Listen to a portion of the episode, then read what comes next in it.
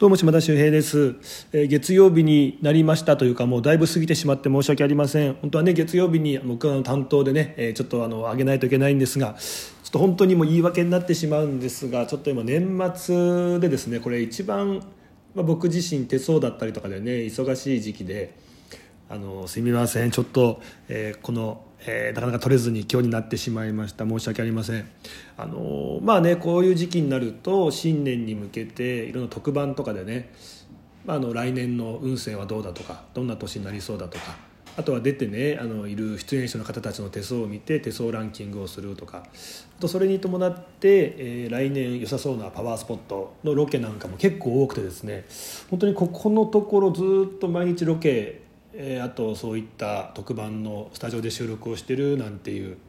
感じの毎日を過ごしていますね。はい。ちょっとあの嬉しかったのがこの前「相席食堂」という番組のロケにもちょっと行くことができまして、まあずっとねあの千鳥の番組で面白くて見てたんですけどもやっとこう声がかかって行ってこれました。であれすごいですねあの面白いなっていう皆さん自由にねロケしててそれをねスタジオの千鳥の2人がちょっと待てってこうね面白いポイントをねいろいろこう突っ込んでいくってものなんですけどマジで台本全くないんですね。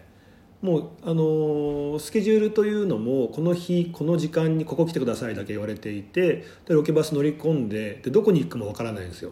でじゃあもう始めましょうっつったらカメラ回ってもうずっと一日回しっぱなしでもうそこで何が起こるか本当わからないんで、まあ、あと自由にやってくださいっていう。だから急にね街の方に声かけたりとかここ行ってみたいなとかでそんなんでね一日ロケが終わりましたけども、はい。まあ、いろんなハプニングとか、えーとんでもないことも起こったんでね、えー多分新年一発目だと思いますので、えー見ていただければなというふうに思います。あとちょっと最近なんか嬉しかったというかっていうのはですね大分県の方で3日間ロケがあったんですけどもその3日間ねいろんなパワースポットややっぱ大分なんで別府のね温泉回ったりとかっていう楽しいロケだったんですがあの一緒にねあの女性タレントさんと2人であの3日間ロケをするという内容だったんですね。でそのお相手というのがなんとあのモセ元オセロの中島智子さんっていうで中島さん今あの別府温泉に惚れ込んでね大分県の方に移住をされているということで、まあ、実現したんですけども、まあ、僕がパワースポットを紹介して、えー中島さんが大分県のねいろんな温泉だとか美味しいご飯屋さんだとかっていうのを紹介してっていうねお互いに紹介し合うってわけだったんですがまあ本当にずっと僕がテレビを見てた時の本当に大スターででやっぱりこうね女性なんですがいろんな大御所の方たちをねもう全部こう回して本当に MC の腕というのもすごいなっていうまさに天才芸人さんだなっていうふうに思ってたんですね。でただその、まあ、なかなかそのオセロさんがずっとこう活躍してっていう時に号泣がなかなかテレビに出れずにで自分がちょっとずつこうテレビの仕事が増えてきた時に中島さんがお休みをしたしてしまってってことで実はね初めましてということで今回一回もお会いできてなかったんですがあのお会いできたらやっぱすごいですねすごいもう本当に何がすごいって切り返しもそうなんですけどもトークの速さあの結構自分でもねあの自分のトークのテンポって速い方だと思ってるんですけどもやっぱりテレビってすごくこう速いテンポでどんどんどんどんいくんでゆったりしたテンポでいるとこうついていけなくなってなかなか入っていけないんですよね。だそこでこう自分の中でテンポも上げてそういう収録にも臨むんですけどこの中島さんのテンポって多分もうぐらいのテンポなんですよ。喋りが全部バババババババババっていう。だからそれに伴ってだからそこに一瞬入っていくとすごいスピード感で。でもそれがこう綺麗なこう流れになってて笑いもあってっていうのですげえなっていう3日間めちゃくちゃ勉強になりましたね。はい、まあ、そんなことも最近あったりしました。ですいません、えー今回えーテーマがですね浦上剛さんが提案されました。もうダメだと思った瞬間なんですがこれやっぱりどうでしよう昨日一昨日で、えーレオさんと剛さんも触れてるんですかね。やっ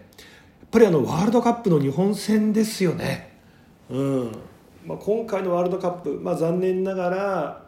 まあ、こうクロアチアに PK で負けてしまったんですがめちゃくちゃドラマがあってそれこそ何度も何度ももうダメだと思う瞬間ありましたがそれを乗り越えて乗り越えて奇跡のような、ね、展開で楽しませてもらいましたよね。だってまずあの予選リーグの、ね、1試合目ドイツ戦ですよ。まあねもう強豪国ででもなんとかねこう引き分けとか万が一勝てたら嬉しいなっていう中でいきなり先制点取られた。もうダメだ。やっぱりレベル違うんだ。もうここから2点3点4点ってもうねボロ負けしちゃうのかなと思ったらまさかまさかのね後半で逆転をするっていうね夢みたいな展開試合見させてもらいましたもんね。あの瞬間やっぱもうダメだって思いました。でさらに 次のね第2戦でコスタリカにまさかの負けるっていうねもうダメだって。ドイツに勝ったの意味なくなっちゃったよ。もうこれスペイン戦勝つしかないじゃん。もうダメだ。これはもう何やってんだぐらいのね感じで思ってたところスペイン戦。これもですね、まあ、あの先制はされるんですがあこれやっぱもうダメだ。もう絶対ダメじゃん。でスペインからね、まあ、あのなんとか1点取って引き分けはあってもう2点取れないよ。勝ち越せないよと思ったところそのもうダメだからですね。なんと2点。そして、えー、あの2点目っていうのもねもうすごくこう話題になってましたけども VR でね出たんじゃないか。いや出てなかった。1ミリだけ残ってたんだっていうね。あれももうダメだっていうところからの得点で。なんと本当にもうダメだ。からですね、えー、決勝リーグ。しかも1位でね進出するというところ。めちゃくちゃ面白かったですね。でやっぱりねクロアチ戦クロアチア戦も見てましたけどもね、まあ、あの先制はしたものの追いつかれてしまって。でやっぱりこうね PK という中で PK 負け悔しいですね。PK になった時にねまずこちら側日本が先行だったじゃないですか。でねトップバッターで南野選手がいってキーパーに止められてしまった。もうダメだ。と思うんですよね。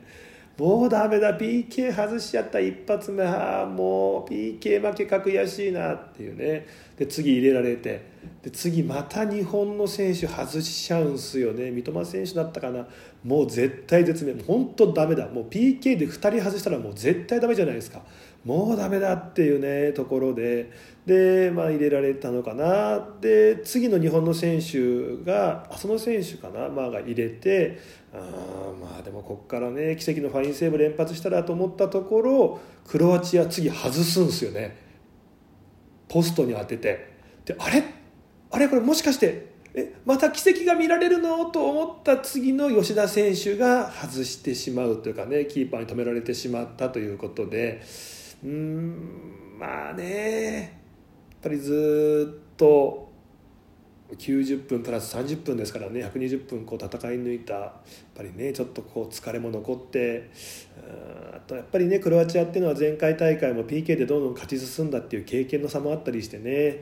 うんやっぱりクロアチアが勝つのかでも PK 負けっていうのは本当に悔しいななんて思いまして。で初めてねもうダメだって思ったところから本当にダメだったっていうねことになったんですが、えー、めちゃくちゃ面白かったですね。はいというわけで最近の「もうダメだ」はですねの「もうダメだ」を何度も何度も経験させてもらってそこから「もうダメだ」を何度も何度もね、えー、覆して夢を見させてくれたね日本代表なのかななんていうふうに最近では思いました。はいというわけですいませんでした、えー、また、えー、次回からしっかり月曜日にあげるようにいたします、え、というわけで島田秀平でした。